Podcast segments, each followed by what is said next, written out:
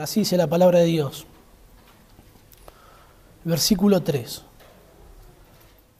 Porque esto es bueno y agradable delante de Dios nuestro Salvador, el cualquiera que todos los hombres sean salvos y vengan al conocimiento de la verdad.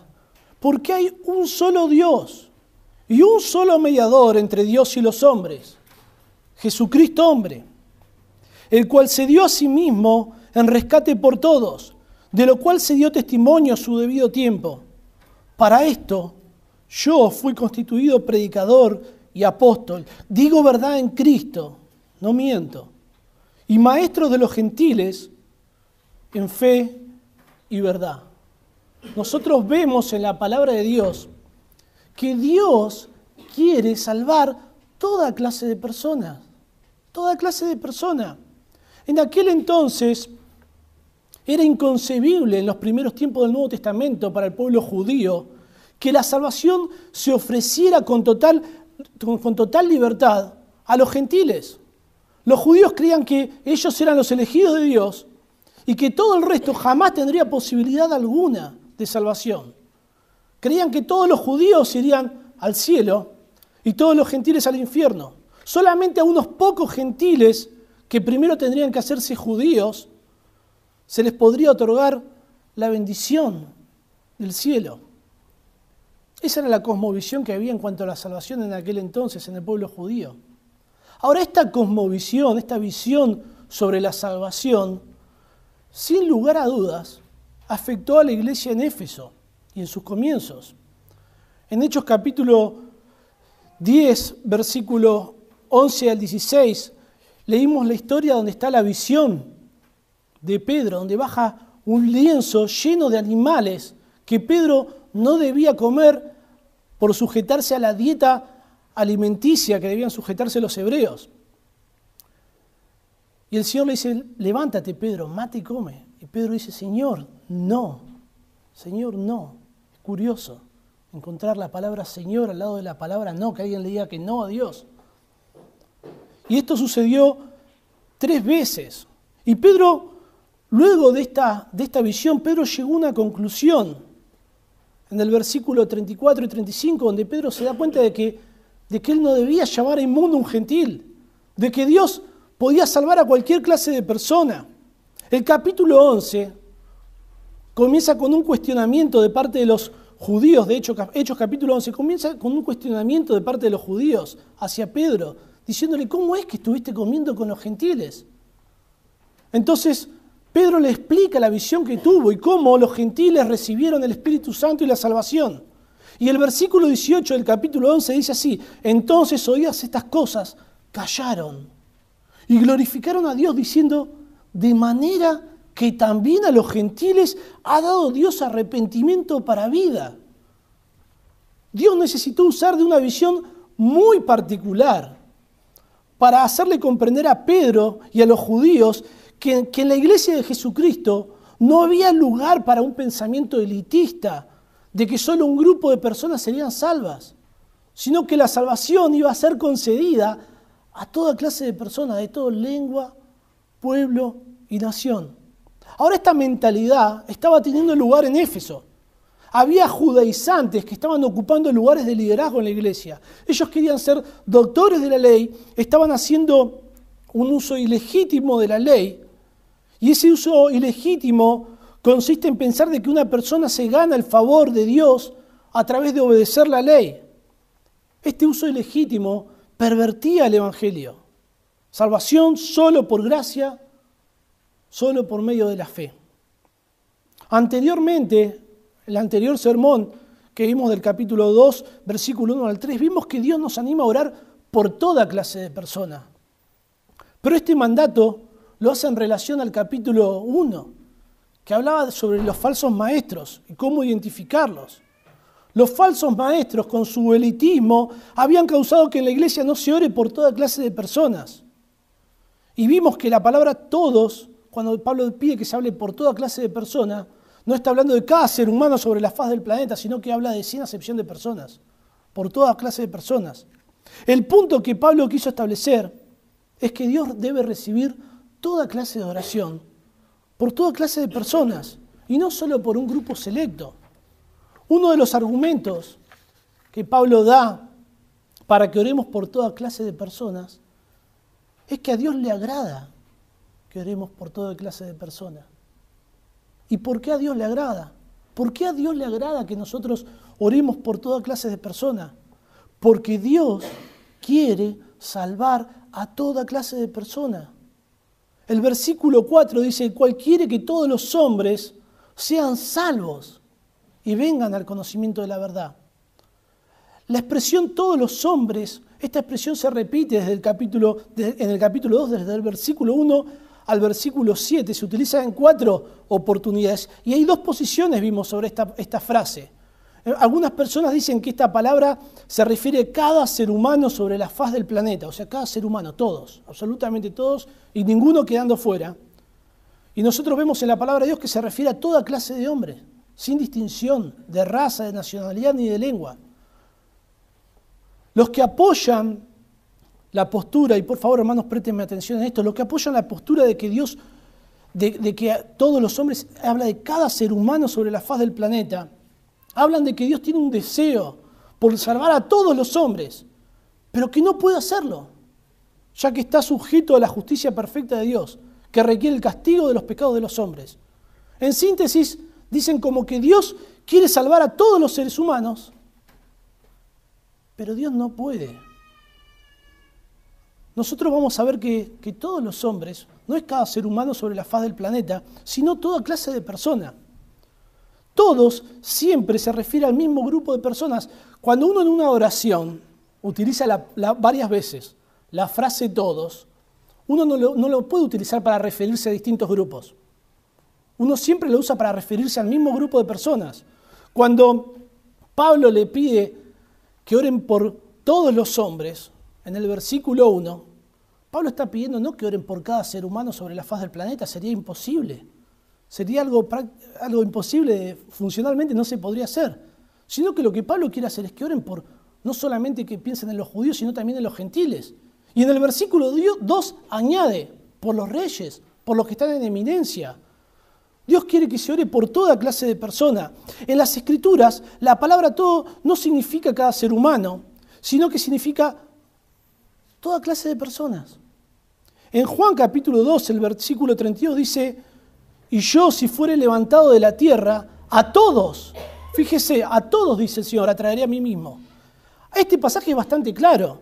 No se convirtieron todos. El Señor Jesús no atrajo absolutamente a cada ser humano sobre la faz del planeta. Ni siquiera todos presenciaron la crucifixión, sino que el Señor quiso decir que se iban a acercar así a Él toda clase de personas. En Mateo capítulo 10, el versículo 22, tenemos otro uso de la palabra todos que no involucra a cada ser humano. Fíjese, dice, y seréis, habla el Señor Jesús a los discípulos, les dice, y seréis aborrecidos de todos por causa de mi nombre. No todo el mundo aborreció a los discípulos, sino toda clase de personas. Los discípulos fueron aborrecidos por judíos, fueron aborrecidos por gentiles, fueron aborrecidos por autoridades gubernamentales. Cuando Dios habla de todos en relación con la salvación, siempre se refiere a toda clase de personas. Es el concepto que encontramos en Apocalipsis capítulo 5, versículo 9, cuando dice, digno eres de tomar el libro y de abrir sus sellos porque tú fuiste inmolado y con tu sangre nos has redimido para Dios de todo linaje y lengua y pueblo y nación.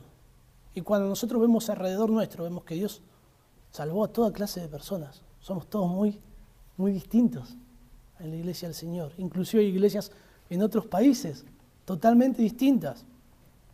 Dios, es interesante pensar en, en pensar en las, las, personas que dicen que Dios desea salvar a toda clase de personas, pero al fin y al cabo Dios no puede hacerlo. ¿Cómo, cómo trabajan en la teología los deseos de Dios? Nosotros vemos en la palabra de Dios que Dios no desea nada que atenta contra su justicia perfecta, ya que tal deseo afectaría la santidad perfecta de Dios. Sería algo, imposible, algo contradictorio. Los deseos de Dios son acordes con su soberanía. En Job capítulo 23, versículo 13 dice, pero si Él determina una cosa, ¿quién lo hará cambiar? Su alma deseó e hizo. La soberanía de Dios no está divorciada de los deseos de Dios. Les voy a leer algunos versículos, hermanos. El Salmo 115, el versículo 3, dice así, nuestro Dios está en los cielos. Todo lo que quiso, ha hecho. En Isaías capítulo 46 se repite este concepto todo el tiempo. Desde el versículo 10 dice así, mi consejo permanecerá y haré todo lo que quiero. Que llamo desde el oriente al ave y de tierra lejana al varón de mi consejo. Yo hablé y lo haré. Y lo haré venir. Lo he pensado y también lo haré. Oíme duros de corazón que estéis lejos de la justicia. Haré que se acerque mi justicia. No se alejará y mi salvación no se detendrá. Y pondré salvación en Sión y mi gloria en Israel.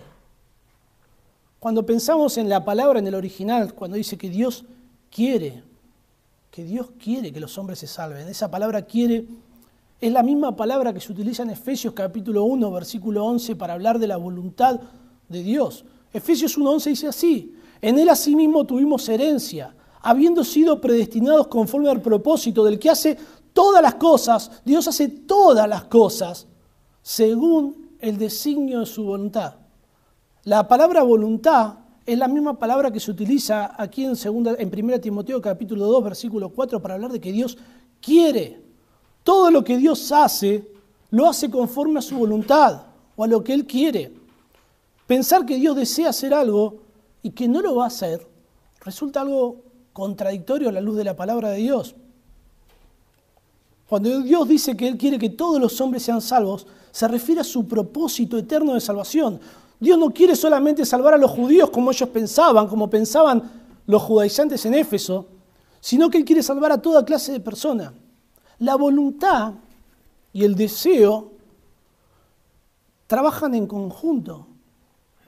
Ninguna persona llega a Dios en contra de su deseo. Esa es alguna, alguna, de las objeciones que tienen las personas que no creen que Dios escogió. Dice que entonces una persona se va a ser salvo sin querer ser salvo. No, Dios trabaja en el deseo, Dios produce esos deseos.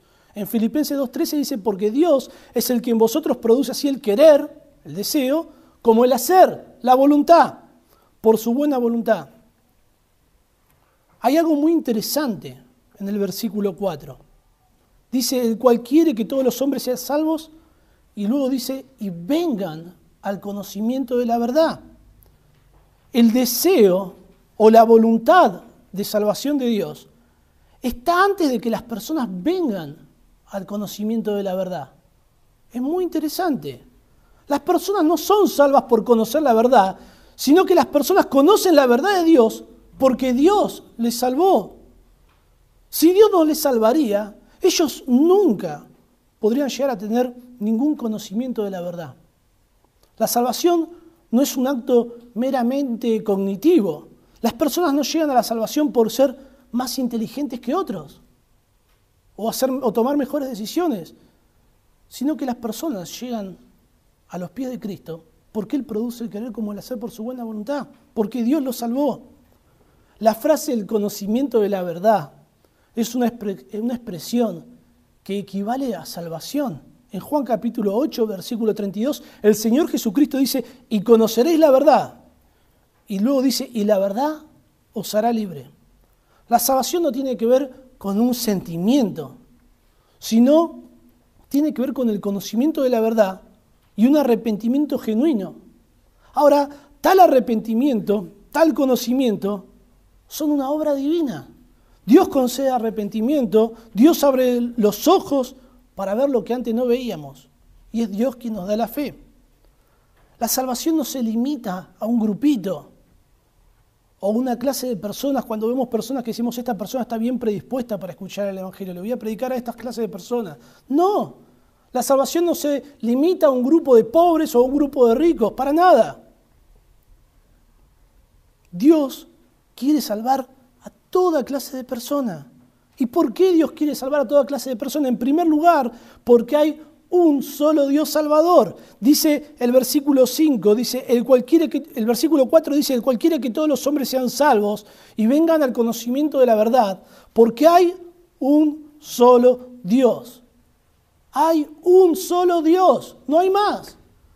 Esta declaración aunque a algunos creyentes nos puede resultar algo obvia, es una declaración exclusivista.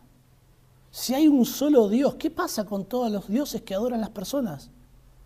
Son dioses falsos. Este solo y único Dios que excluye, que excluye la veracidad y que excluye a todos los demás dioses, sin embargo incluye toda clase de personas en su plan de salvación. Y no solo los judíos. Ahora nosotros estamos aquí en la iglesia de Éfeso, donde vimos que hay un grupo de, de judíos que estaban queriendo hacer que la iglesia se vuelque al judaísmo. Y ellos tenían esta como visión, ellos podrían pensar, ellos podrían decir, Jehová es nuestro Dios y no se preocupa por otros más que por nosotros. Ahora los judíos tenían muy bien en claro el concepto de la unicidad de Dios. La comunidad de Israel del Antiguo Testamento puso un gran énfasis en la unicidad de Dios. En Deuteronomio capítulo 6 dice, Oye Israel, Jehová nuestro Dios, Jehová uno es. De este pasaje, del capítulo, del versículo 4 al versículo 9, los judíos hicieron una oración que se llama Shema, que significa oye en hebreo. Y esta oración un judío la hace todos los días, al levantarse y todos los días al acostarse. Este anuncio de la unidad de Dios, de que hay un solo Dios, era tan era tan central en la vida diaria que se los enseñaban a los niños de pequeño. La gente debía poner esto en su brazo, en su frente, en los marcos de la puerta, en todos lados. Ellos debían pensar y hablar todo el tiempo de que hay un solo Dios. Los judíos entendían perfectamente este concepto, pero el gran problema es que ellos monopolizaron a Dios. Ellos llegaron a pensar que Jehová, el único Dios, solamente era el Dios de ellos y de nadie más. En Juan capítulo 17, el versículo 3, el Señor dice, y esta es la vida eterna, que te conozcan a ti, el único Dios verdadero. No hay salvación por fuera del Dios verdadero. Si Dios fuera solamente el Dios de los judíos, la salvación estaría solamente limitada a ellos. Pero vemos que no es así. En Juan capítulo 17, el versículo 20, el Señor Jesucristo dice, mas no ruego solamente por estos, hablando de sus discípulos, sino también por los que han de creer en mí por la palabra de ellos, para que todos sean uno, como tú, oh Padre, en mí y yo en ti, que también ellos sean uno en nosotros. Y luego dice, para que el mundo crea que tú me enviaste. El Señor Jesús nos habla de que los creyentes tenemos una unidad basada en Dios y en una salvación común que nosotros compartimos. Compartimos el mismo Dios, compartimos la salvación común. Ahora el Señor incluye en la salvación no solamente a sus discípulos, sino también a personas del mundo que habrían de creer. Es decir, toda clase de personas. En Romanos capítulo 3, versículo 29 al 30, Pablo tiene que atacar este problema y dice, ¿es Dios solamente Dios de los judíos? ¿No es también de los gentiles? Ciertamente, también de los gentiles. Porque Dios es uno. Utiliza el mismo concepto. Interesante. Porque Dios es uno. Y Él justificará por la fe a los de la circuncisión y por medio de la fe a los de la incircuncisión. La salvación es por fe, tanto para judíos como para gentiles, ya que ambos han quebrantado la ley de Dios. Es por eso que Pablo en Romanos capítulo 1, versículo 16 dice que no me avergüenzo del Evangelio porque es poder de Dios para salvación a todo aquel que cree. Y luego dice al judío primeramente y también al griego. El mundo pagano de aquel entonces tenía toda clase de dioses falsos. Ellos no tenían la mentalidad monoteísta como lo tenían los judíos. Hoy en día aunque de diferente forma, el mundo sigue teniendo esta mentalidad politeísta. El mundo sigue creyendo que, que hay varios dioses. Las personas piensan que hay varios caminos, que hay varias maneras de llegar a la salvación por diferentes medios. La noción de que budistas, hindúes, musulmanes, judíos y ateos, no importa qué es lo que crean, si fueron buenas personas, todos van al cielo. Es una mentira. No importa quién lo diga. Es una mentira.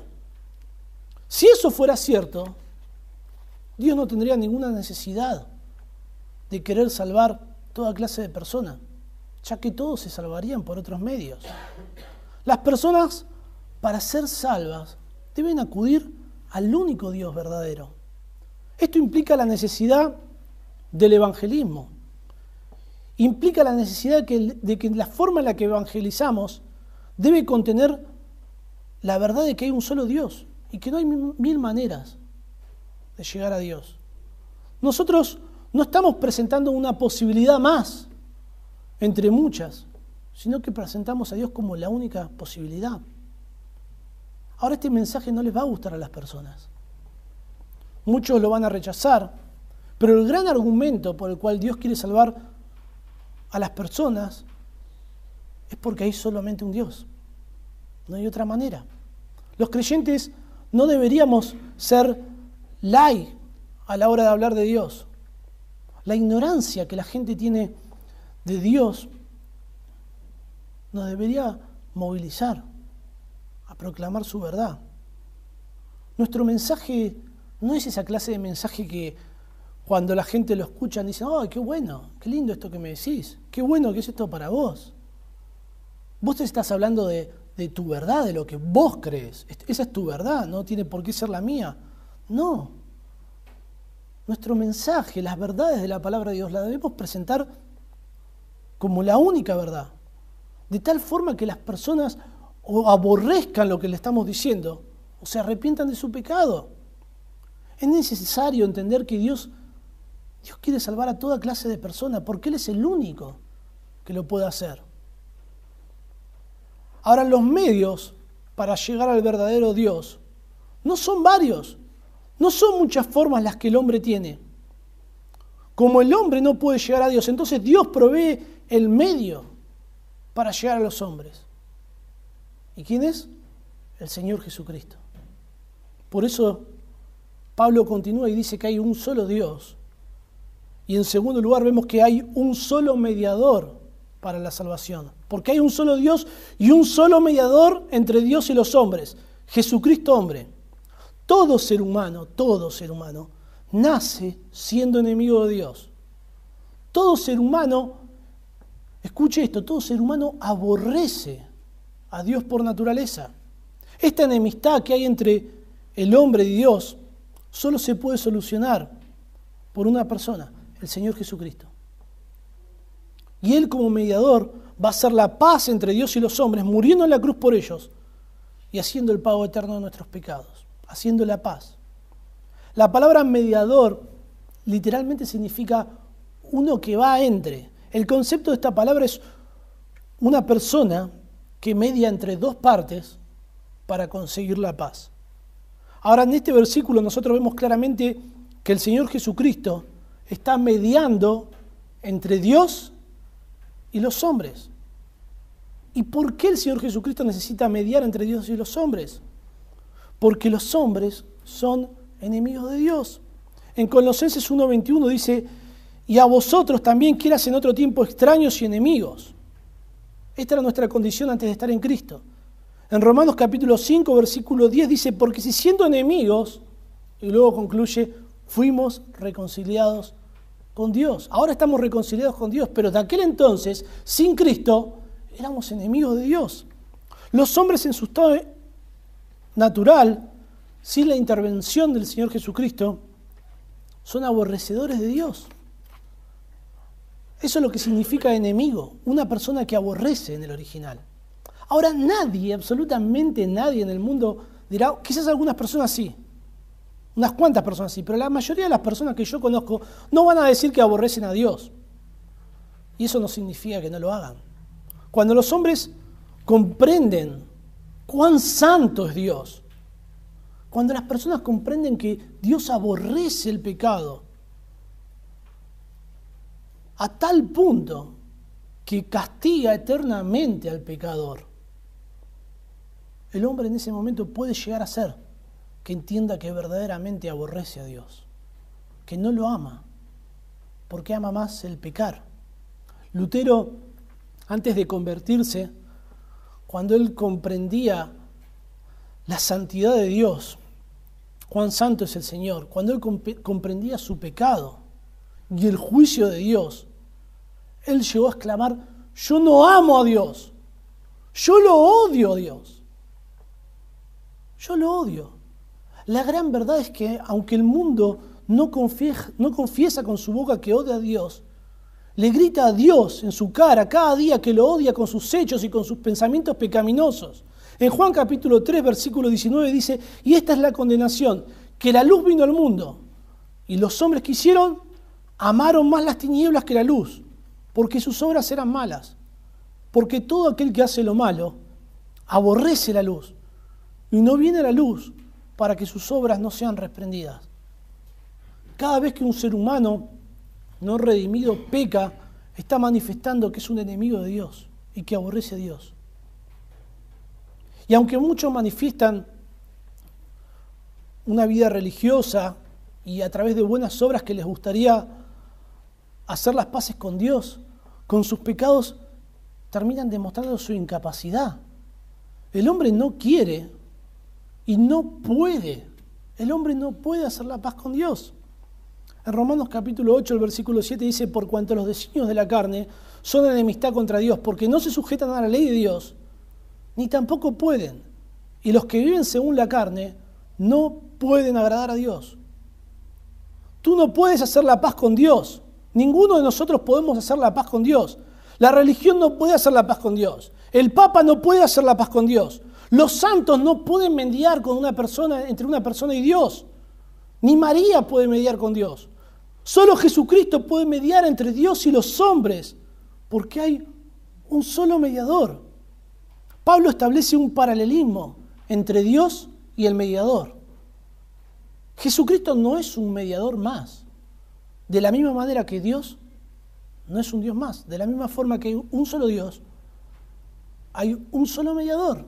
Y eso excluye todo lo demás. ¿Por qué Jesucristo tiene la capacidad de mediar por nosotros? Dice que ese mediador se llama Jesucristo hombre. La, la, palabra hombre no está hablando en el sentido de género, sino en el sentido de la raza humana. Todos los seres humanos, de los seres humanos. En primer lugar, vemos que el Señor Jesucristo es Dios mismo. En el principio era el verbo y el verbo era con Dios y el verbo era Dios. Y el versículo 14 dice que aquel verbo fue hecho carne y habitó entre nosotros. Y vimos su gloria, gloria como el unigénito del Padre, lleno de gracia y de verdad. El Señor Jesús poseía toda la esencia y los atributos de la deidad. Él es Dios, incluso cuando vino aquí en la tierra. Sin embargo, cuando Él se hizo hombre, Él no dejó de ser Dios, sino que se volvió Dios en carne humana, sin ninguna disminución de humanidad y sin ninguna disminución de deidad. Un Dios hombre es el único que podía mediar entre Dios y los hombres. La idea de que, no sé si alguna vez han escuchado la idea de que el hombre busca llegar a Dios y que el hombre quería llegar a Dios, pero que no podía. Y que entonces el Señor Jesucristo permite que el hombre pueda llegar a Dios. Esa idea es totalmente falsa. La Biblia no dice que el hombre quería llegar a Dios y que Dios no, no hizo nada al respecto, entonces ahora los hombres a través de Jesucristo pueden llegar a Dios. No, el hombre no quiere llegar a Dios, sino que es Dios quien quiere salvar a toda clase de personas. Es Dios quien quiere salvar al hombre. Es Dios quien provee el mediador para llegar a los hombres. Es Dios quien concede el arrepentimiento. Es Dios quien concede la fe. Es Dios quien hace todo para salvarnos. Y nosotros lo único que hicimos fue pecar y hacerlo en abundancia. En Romanos capítulo 5, el versículo 8 dice que Dios muestra su amor para con nosotros, en que siendo un pecador Cristo murió por nosotros. Es muy claro el versículo. Continúa, pues mucho más, estando ya justificados en su sangre, por él seremos salvos de la ira. Porque si siendo enemigos fuimos reconciliados con Dios por la muerte de su Hijo, mucho más, estando reconciliados por Él, seremos salvos de su, de su vida. Y no solo esto, sino que también nos gloriamos en Dios, por el Señor Jesucristo, por quien hemos recibido ahora la reconciliación. Hablar hoy en día de que hay solamente una manera para llegar a Dios es, un reto. Sobre todo los jóvenes que están estudiando en la universidad, hablar de una verdad absoluta es algo muy difícil. Hay un pensamiento que ha invadido nuestra sociedad, que es el pensamiento posmodernista, donde, donde hablar del concepto de verdad para ellos es algo totalmente relativo, es una cuestión de perspectiva. Nosotros cuando hablamos de Jesucristo, no estamos hablando de una perspectiva personal, sino que estamos hablando del único camino, de la verdad y la vida, y de que nadie va a ir al Padre si no es por Él. Cuando hablamos de la palabra de Dios, no estamos hablando de algo que nos parece a nosotros, donde las personas podrán decir, bueno, esa es tu verdad, yo tengo mi verdad. No, santifícalos en tu verdad, tu palabra es verdad. Hay un solo camino, hay un solo camino, hay un solo mediador entre Dios y los hombres, Jesucristo hombre predicar el Evangelio con esa claridad puede generar controversia, va a generar controversia, va a generar rechazo, va a generar burla, desprecio. Pero si no hablamos de Jesús como el único mediador, excluyendo a todos los demás, no estamos predicando el Evangelio de Dios. Estamos predicando otra cosa, algo sin ninguna trascendencia, algo que no influye para nada. Es por eso que Dios nos da las razones de por qué Él quiere salvar a toda clase de personas. Porque si excluimos al único Dios y al único mediador, no hay salvación posible fuera de ellos. Yo creo que entender esto es relevante para nosotros hoy en día. Ahora, no solamente hay un solo Dios, no solamente hay un solo mediador, sino que hay un solo mensaje de salvación. El versículo 6 dice, el cual se dio, está hablando el Señor Jesucristo, dice, como mediador, ¿qué es lo que él hizo? Se dio a sí mismo en rescate por todos, de lo cual se dio testimonio a su debido tiempo. Para esto yo fui constituido predicador y apóstol. Digo verdad en Cristo y no miento, y maestro de los gentiles en fe y verdad. El testimonio del sacrificio de Cristo a favor de los que creen en Él es, es algo que fue documentado en el pasado a través de las Sagradas Escrituras por las personas que el Señor designó para llevar a cabo ese ministerio, entre los que estaba el apóstol Pablo. El sacrificio de Cristo en lugar nuestro es poderoso, es suficiente, es efectivo. El Señor no crea una posibilidad de salvación, sino que el Señor garantiza la salvación de aquellos por quienes murió. Esa es la realidad. Dice que el Señor se dio a sí mismo. Regresemos por un segundo a las dos razones anteriores por las cuales Dios quiere salvar a toda clase de personas. En primer lugar, porque hay un solo Dios. En segundo lugar, porque hay un solo mediador. El Señor Jesucristo, para llevar a cabo la mediación entre Dios y los hombres, Él se dio a sí mismo. Esta era la única manera de hacer la paz. En la muerte de Cristo, el hombre es justificado delante de Dios, ya que es imputada la justicia de Cristo en el hombre. Y la ira de Dios está satisfecha, ya que es juzgado el pecado de los creyentes en la cruz del Calvario. Pensar que el Señor Jesucristo se dio a sí mismo nos habla de que fue un sacrificio totalmente voluntario. Nadie mató al Señor Jesucristo, sino que Él se dio a sí mismo voluntariamente. Él dijo, tengo el poder para ponerla y tengo el poder para volverla a tomar, hablando de su vida. La muerte de Cristo no fue un accidente en la historia, sino que es la culminación de la obra de salvación. En Hechos capítulo 2, versículo 23 dice que el Señor Jesucristo fue entregado por el determinado y anticipado conocimiento de Dios. La muerte de Cristo no fue un accidente. Dios quiso salvarte y lo hizo. fue efectiva, fue efectivo. Dice que Él dio su vida en rescate por todos. Creemos por la palabra de Dios que la muerte de Cristo solo se efectuó por y para los que Dios quiso salvar. Es algo que los teólogos llaman expiación limitada. Algunas personas piensan que la muerte de Cristo se hizo por cada ser humano de forma individual. Es una de las discusiones que hay en base a este, este texto, porque menciona la palabra todos. Esa postura se llama expiación ilimitada. Ahora, esta postura, la expiación ilimitada, pensar que Cristo murió absolutamente por cada ser humano, ¿sí? sobre la faz del planeta, es necesario que lo examinemos y que nos hagamos algunas preguntas al respecto. ¿Qué logró el Señor Jesucristo en la cruz? ¿Qué produce la muerte de Cristo en favor de las personas por las cuales murió? ¿Qué produce la muerte de Cristo con eficacia? Nosotros decimos que la expiación fue solamente por los que Él escogió, solamente por los que Él salvó. Ahora vamos a argumentar esto.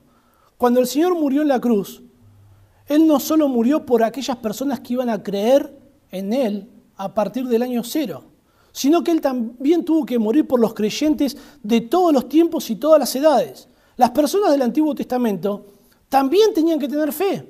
Eso fue lo que dijo Pablo anteriormente en, Romanos que leímos. La Escritura dice que creyó Abraham a Dios y le fue contado por justicia. La fe de los santos del Antiguo Testamento apuntaba hacia el futuro, al Mesías quien quitaría la pena del pecado conforme a las profecías. Nosotros ponemos la fe mirando al pasado.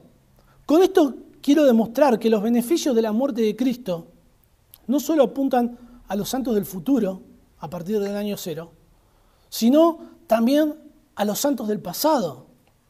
Todos somos salvos por el sacrificio de Cristo. Si decimos que Cristo murió por cada ser humano, también tendríamos que mirar al pasado y tendríamos que afirmar que Cristo murió por todos los hombres de todos los, de todos los tiempos. Ahora, cuando el Señor Jesucristo murió en la cruz, ya había personas que no eran redimibles. Ya habían personas en el infierno. Esas personas ya no tendrían posibilidad de salvación.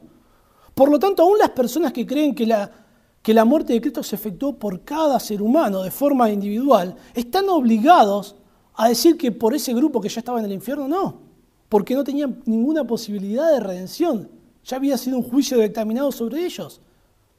Entonces queda probado parcialmente que Cristo no murió por el 100% de la humanidad, pero se puede argumentar que Cristo murió por todos excepto solamente por ese grupo del pasado.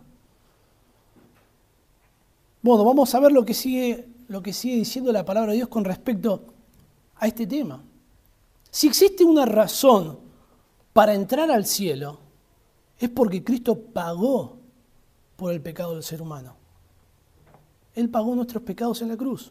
Si existe alguna razón para el infierno, es porque esos, esos pecados que nos condenaban no han sido pagados. Si Cristo pagó por los pecados de toda la humanidad, entonces si luego de Él haber pagado todos los pecados, hay personas que terminarían en el infierno, significaría que la muerte de Cristo no produjo nada en ellos. Si Cristo murió por cada ser humano y las personas se van al infierno, entonces la muerte de Cristo, ¿qué hizo a favor de ellos? Absolutamente nada. Y tendrían sus pecados pagos dos veces. Primero el Señor Jesucristo en la cruz y luego ellos en el infierno. Eso no tiene ninguna, ningún sentido, no tiene ninguna lógica. Cuando uno piensa que la muerte de Cristo fue absolutamente por cada persona, está obligado a afirmar que la muerte de Cristo no garantizaría salvación, sino que se habla, muchos estudiosos hablan de una salvación potencial. Pero en realidad esta salvación potencial no salvaría a nadie, ya que algunos se perderían. ¿Entienden lo que quiero decir? ¿O, o es medio complicado? Yo sé que es medio difícil, hermanos, pero por favor síganme. La muerte de Cristo en la cruz es una obra eficaz Dios garantiza la salvación de aquellos por quienes dio su vida. En 1 Timoteo 2.6, la frase del rescate, que Él dio su vida en rescate por todos, hace eco de Mateo capítulo 20, 28 y Marcos 10, 45, que dice así, el Hijo del Hombre vino para dar su vida en rescate por muchos. Esto restringe el uso de la palabra todos en 1 Timoteo 2.6 a los que finalmente serán salvos. Todos son los salvos, toda clase de persona, son todos los salvos. La palabra rescate significa pago o liberación de la esclavitud. Esta palabra nunca habla de potencialidad, jamás es usada como algo potencial, sino que habla de algo que es real. En el original se usa una palabra muy especial, que es la palabra antilutrón. Da la idea de que el, Señor Jesucristo no solo pagó el rescate para liberarnos de la condenación, sino que Él mismo, Él mismo se convirtió en el pago. Él murió nuestra muerte. Él cargó nuestros pecados. La muerte de Cristo no solo es suficiente para salvar, sino que es eficaz. Él salva a aquellos por quienes murió. En Juan capítulo 10, versículo 14, y presta atención a, este pasaje, ya estamos terminando hermanos, pero presta atención a esto. El versículo 14 el Señor dice, yo conozco mis ovejas y las mías me conocen. No todos los seres humanos son ovejas de Cristo, sino los que le conocen. El versículo 26 dice, pero vosotros no creéis, porque vosotros no sois de mis ovejas. Es interesante que el Señor no solo dice que no son todos ovejas, sino que nos revela la naturaleza de la fe. Es que somos sus ovejas. No dice que uno cree y se transforma en oveja, sino que uno cree porque es oveja. La salvación es una obra divina. Y el versículo 15 dice, yo doy mi vida por mis ovejas. El Señor Jesucristo es quien está limitando su sacrificio en la cruz a favor de los suyos. En Juan capítulo 6, versículo 39, el Señor dice, y esta es la voluntad del Padre, el que me envió, que de todo lo que me diere no pierda yo nada, sino que lo resucite en el día postrero. La muerte de Cristo es una garantía de salvación. No se va a perder uno de los que el Padre le dio, ninguno. No es una posibilidad de salvación, no es un puente a medio hacer, sino que es la verdadera y real salvación que Dios da por pura gracia por medio de la fe. Si fuera una posibilidad, la salvación quedaría en manos del hombre. Pero la salvación es de Jehová. Dice que de esta salvación se dio testimonio a su debido tiempo. En la muerte de Cristo Dios muestra misericordia no solo a un grupo, sino a toda clase de hombres.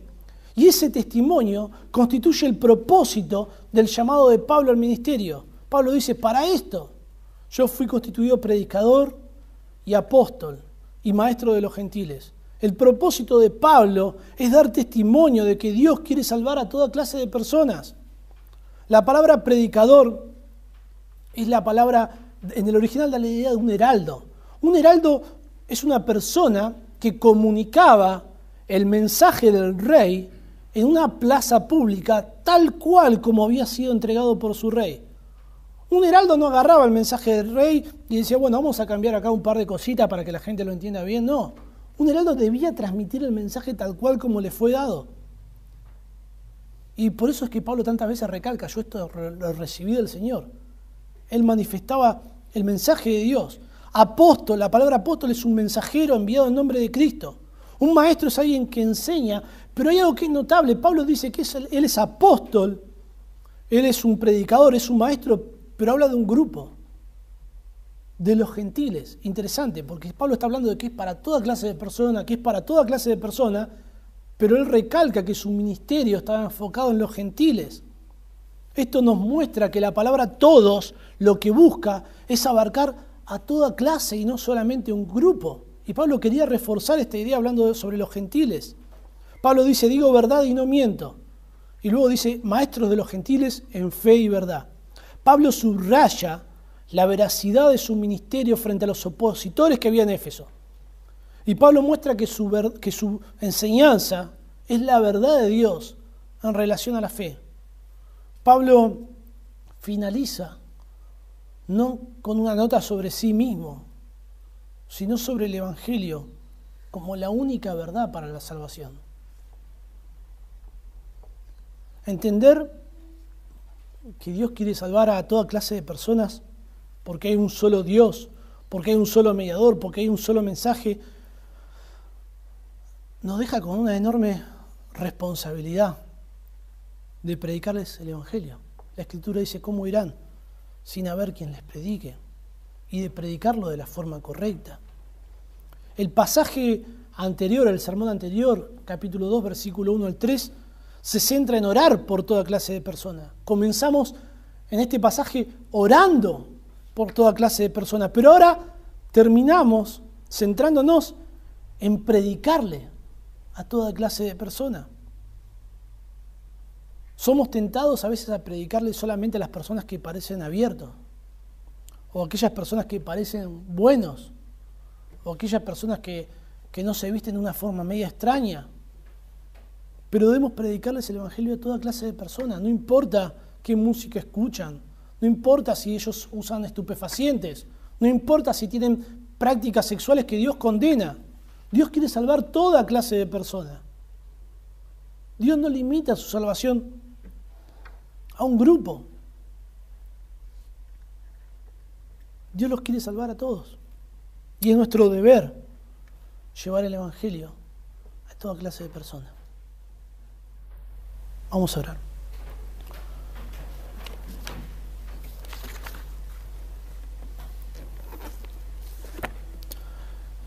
Querido Dios, gracias por poder tenerte a ti como nuestro Dios. Gracias por el glorioso Evangelio. Gracias por el Señor Jesucristo. Gracias por esta salvación tan grande, Señor. Gracias por tu palabra. Señor, y Queremos, queremos desear lo mismo que tú deseas, Señor, que las personas se salven. Y Señor, queremos no solamente orar por la salvación de las personas, sino, Señor, ser la respuesta a la oración por, por predicar tu palabra. Señor, que, que tú nos des la gracia, Señor, para obedecerte, para anunciar el Evangelio en nuestra familia, en las personas que conocemos en nuestro trabajo, en nuestro estudio, Padre, para que tú nos des la valentía, Señor, y para que nos dediquemos a aprender a hacerlo cada vez mejor, Padre. Te lo rogamos en el nombre del Señor Jesús. Amén.